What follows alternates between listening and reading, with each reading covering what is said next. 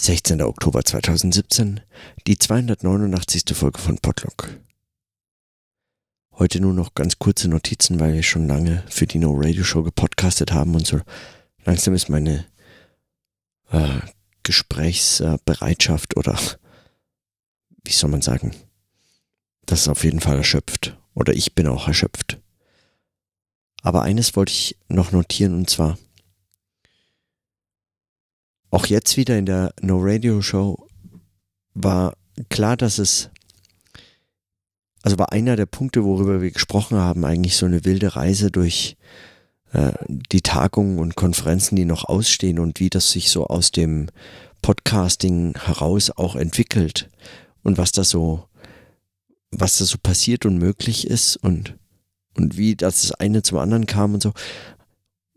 Und in diesem, in diesem äh, in diesem Skizzierenden, was alles noch zu tun ist und diesem, in diesem Planen, ist mir nur nochmal wieder in den Sinn gekommen, dass das eben nicht nur ein einfach bloßes sich vornehmen, was man noch alles tun könnte sein mag, sondern sagen, zumindest wenn man darüber nachdenkt, was es heißt, wissenschaftlich zu arbeiten heute und ähm, das Denken auch in ein Sprechen zu übersetzen, dann ist darüber zu sprechen, was man zu tun gedenkt und plant, wo man etwas einreicht und so weiter und so fort. All diese Überlegungen nicht einfach nur ein sich vornehmen, sondern, sondern vermutlich auch ein Teil einfach dessen, was man, was man diese Arbeit nennen kann und was auch dieses Denken betrifft. Das Planen und Entwerfen die Skizzen, und zwar die ganz konkreten, in Lebenszusammenhänge eingebundene Skizzen äh, der Arbeit. Also an welchen Tagen einem eine Idee kommt für ein neues Projekt und wie es sich zunächst als Idee äh, andenkt. Wie es sich in den ersten, in den ersten paar Notizen entwirft, wie man also sagen von solchen von solchen ganz zaghaften oder gar, gar wilden Anfangsüberlegungen zu einem, zu einem Plan und zu einem strukturierteren darüber nachdenken gelangt und so fort. Das sind nicht einfach nur, ah, das will ich auch noch tun und das will ich auch noch tun. Also nicht einfach nur Platzhalter oder gar äh, Ablenkung von von, den eigen, von dem, was das sogenannte eigentliche Denken wäre. Ja. So als, als ginge es, als könnte man sagen, als, als wäre noch etwas Eigenes, noch etwas Eigentlicheres auch noch.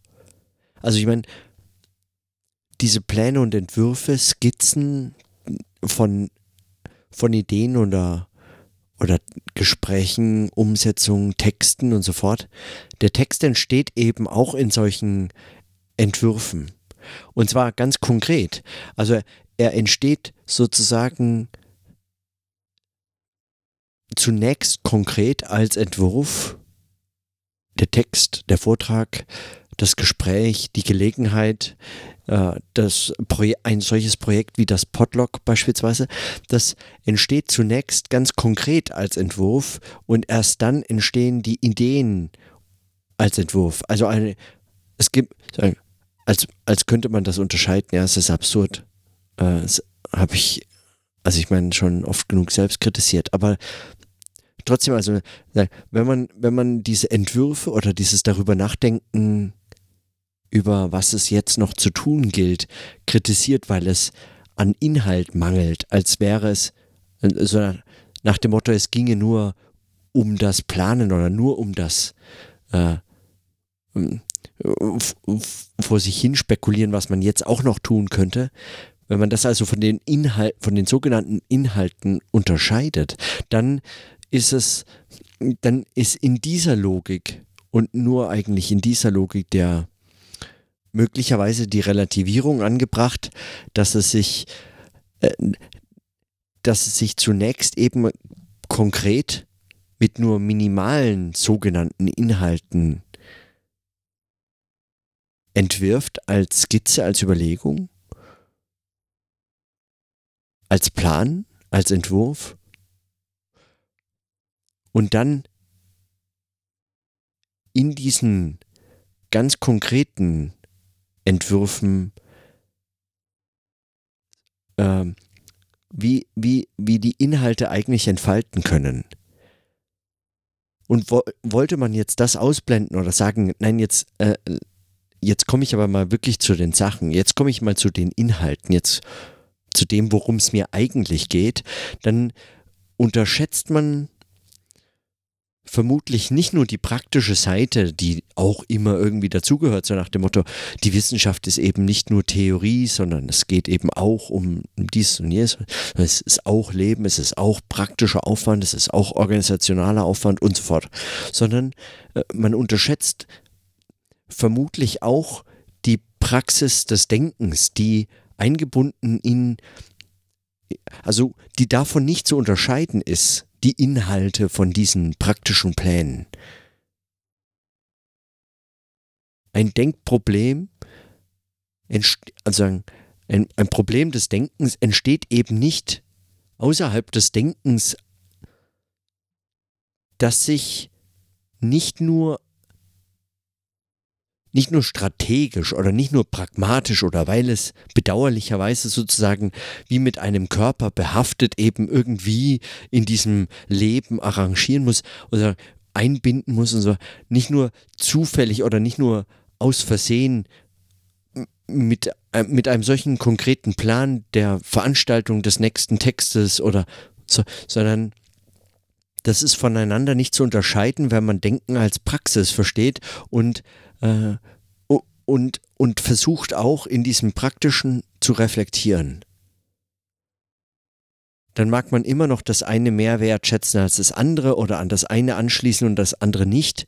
Ja, also an die Ideen und Gedanken anschließen und äh, an die Entwicklung dieser Gedanken und, und die Ausformulierung dieser Entwicklung dieser Gedanken, die Darstellung sozusagen und nicht an die, an, an die Rahmen, an die vermeintlichen Rahmenbedingungen oder die nur, äh, nur organisationalen Entwürfe, Pläne und so fort, sondern ähm, also da mag man zwar vielleicht an das eine anschließen, aber es ist ein, ein ständiges, eine, eine ständige Illusion äh, wollte man das eine von dem anderen trennen, als ginge das.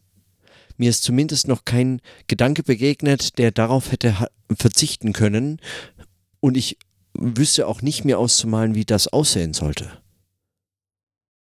Ein Gedanke, der so frei von, äh, von diesem Denken wäre, dass einen solchen Anlass Anlass ist Quatsch, aber der so etwas braucht. Schlicht. Und deswegen auch nochmal der kurze Rückbezug auf Avanesians Überlegungen, die möglicherweise den einen oder die andere nerven, wenn er dann so schreibt in Überschrift übers, übers Schreiben von Büchern oder wenn er in Miamification drüber nachdenkt, wie schreibt man ein Buch, wie schreibt man ein wissenschaftliches Buch heute, wenn man es sehr viel schneller schreiben muss. Das ist nicht einfach nur eine Art, ähm, äh, eine Art kurzes zu sich selbst murmeln oder schimpfen oder gar äh, jammern, zetern und so, sondern das ist auch eine Art von Ernstnehmen des Denkens, die möglicherweise in, in vielen Zusammenhängen fehlt. Und da frage ich mich schon auch mehr und mehr, wie eigentlich so etwas ausgeblendet werden kann, wenn man doch behauptet, es ginge einem um das Denken oder das Denken von Gedanken und sogenannten Inhalten. Also wie man den sogenannten Inhalten denn dann traut, wenn man praktisch ignoriert, wie man zu ihnen kam, beziehungsweise ausblendet, äh, was das für eine Rolle spielt und nicht nur eine ähm, beispielsweise eine methodisch irgendwie zu kontrollierende oder eine theoretisch eben auch noch mit in Rechnung stellende, so ähnlich wie Methoden in den Sozial- und Geisteswissenschaften immer wieder irgendwie versuchen, versucht haben, also es gibt ja auch andere oder mittlerweile äh, sehr viel mehr andere äh, Ansätze, die das anders angehen, aber äh, lange Zeit versucht haben, den Beobachter oder den Wissenschaftler oder so, den Menschen aus der, äh, aus der Gleichung rauszunehmen, irgendwie äh, ausschließen zu können, dass er das äh, eigentliche Ergebnis verfälscht. So immer ähm, den Gedanken von Heinz von Förster äh, äh, mitdenkend, äh, Objektivität ist die Illusion eines Beobachters, dass die Beobachtung auch ohne ihn stattfinden könnte. Also so in diesem, in diesem Duktus äh, äh, gedacht, äh, Methodenreflexion als, als Methodenausschaltungsreflexion verstanden, ist dann, also das, das würde, das, das überzeugt mich nicht mehr, man müsste also mehr und mehr fragen, wie das eigentlich so, so lange ignoriert werden kann und gerade und besonders, wenn, wenn eben schon begonnen wird, darüber nachzudenken. Und dann ist es nicht nur ein einfach organisationaler äh, Plan, was mache ich jetzt 2018, auf welche Konferenzen fahre ich oder welchen Vortrag halte ich wie und wo und, und wie kriege ich das eigentlich alles unter und, und so äh, und, und schaffe ich das und schaffe ich jenes und so, sondern diese ganz konkreten Überlegungen sind Teil dieses Denkens, dessen, was dann als das Gedachte an solchen, äh, an solchen Ereignissen oder Ge Gelegenheiten vorgestellt werden kann. Und das macht es doch zumindest notwendig, darüber mehr als nur beiläufig nachzudenken. Und das macht, das stellt zu mir, zumindest mir immer auch die Frage, wenn Günther schreibt beispielsweise, man soll sich doch jetzt mal endlich wieder auf seine Dissertation konzentrieren, also, was, was, was meint das dann, ja, wenn man das mitdenkt? Wie, funkt, wie geht das? Wie, wie soll das aussehen? So und so ein bisschen vor diesem Hintergrund dachte ich nochmal,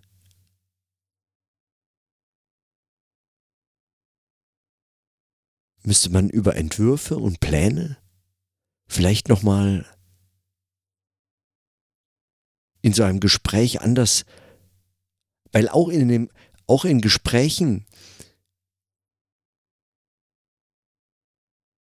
wird das nie in der Form im Gespräch reflektiert, so, so nach dem Motto, als könnte das gar nicht in einem Gespräch reflektiert werden oder nur als einer unter weiteren Inhalten, man müsste eben dann die Aufmerksamkeit auf das, auf die Umstände oder die, den, den Rahmen oder die, die Lebensbedingungen oder so erlenken, aber nicht, als wäre das etwas, was im Gespräch sich selbst vermittelt. Diese Art des Entwerfens, des Planens, der Skizzen und so fort. Und das müsste man auch nochmal stärker mit der, mit der, mit dem, mit, mit dem, was man sprechendes Denken nennen müsste, äh, zu, zusammenführen. Was, was hört man dann? Zu welchem, zu welchem Sprechen gelangt man dann, wenn man diese Entwürfe vielleicht nochmal anders ernst nimmt? So, das sind, das sind die Fragen für heute gewesen. Und mit diesen Notizen schließe ich. In diesem Sinne. Dann bis morgen.